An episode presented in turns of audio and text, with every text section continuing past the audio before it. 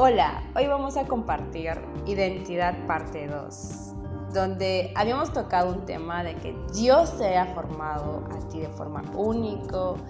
Tú no eres una casualidad de tus papás, tú no eres una, un error de parte de tus papás. Quizás por ahí no te hayan dicho, ay, tú eres casualidad. No, tú tienes un gran propósito y no eres una evolución del mono, mucho menos. Esa es una mentira que literalmente del enemigo que ha querido poner en tu cabeza. Y eso quiebralo, porque Dios te ha formado de forma única. Y quiero compartirte este versículo que dice lo siguiente, en Salmo 139, 13 al 16. Y cuando te sientas con baja autoestima o te sientas menos, sabes, Solo simplemente repite este, este verso una y otra vez. Y dice, tú creaste las delicadas partes internas de mi cuerpo y me entretejiste en el vientre de mi madre. Gracias por hacerme tan maravillosamente complejo. Tu fino trabajo es maravilloso, lo sé muy bien. Tú me observabas mientras iba cobrando forma en secreto, mientras se entretejían mis partes en la oscuridad de la matriz. Me viste antes de que naciera. Cada día de mi vida estaba registrado en tu libro. Cada momento fue diseñado antes que un día, de que un día o de que un solo día pasara. Todo lo que haces es maravilloso. Repítelo este versículo siempre, si tú tienes esa baja autoestima.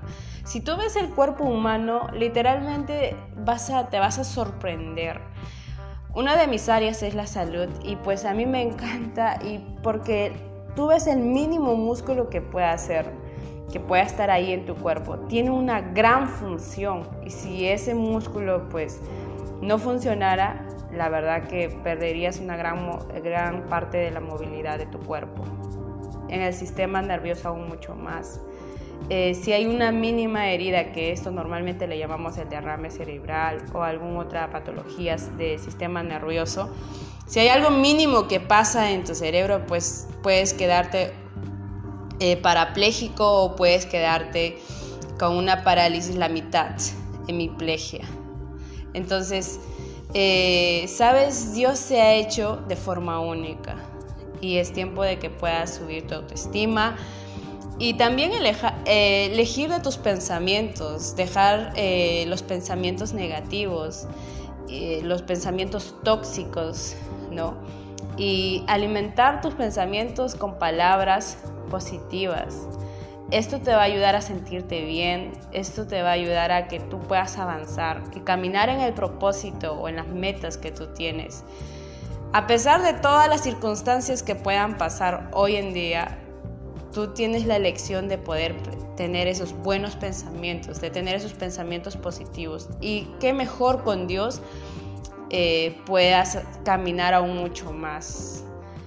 Nuestra salud puede estar pasando diferentes situaciones, pero si tenemos un pensamiento positivo, pues nuestras defensas es más se van a eh, reforzar más, se podría decir, y nos vamos a mejorar.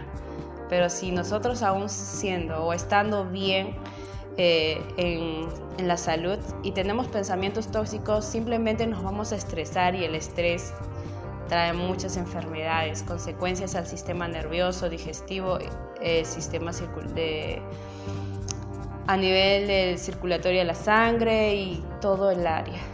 Quizás te puedes enfermar. Así que no permites el estrés y cambia esos pensamientos negativos por pensamientos positivos. Dios tiene muchas promesas y si aún tú respiras todavía hay un gran propósito con tu vida. Así que adelante, no te rindas y vamos por más.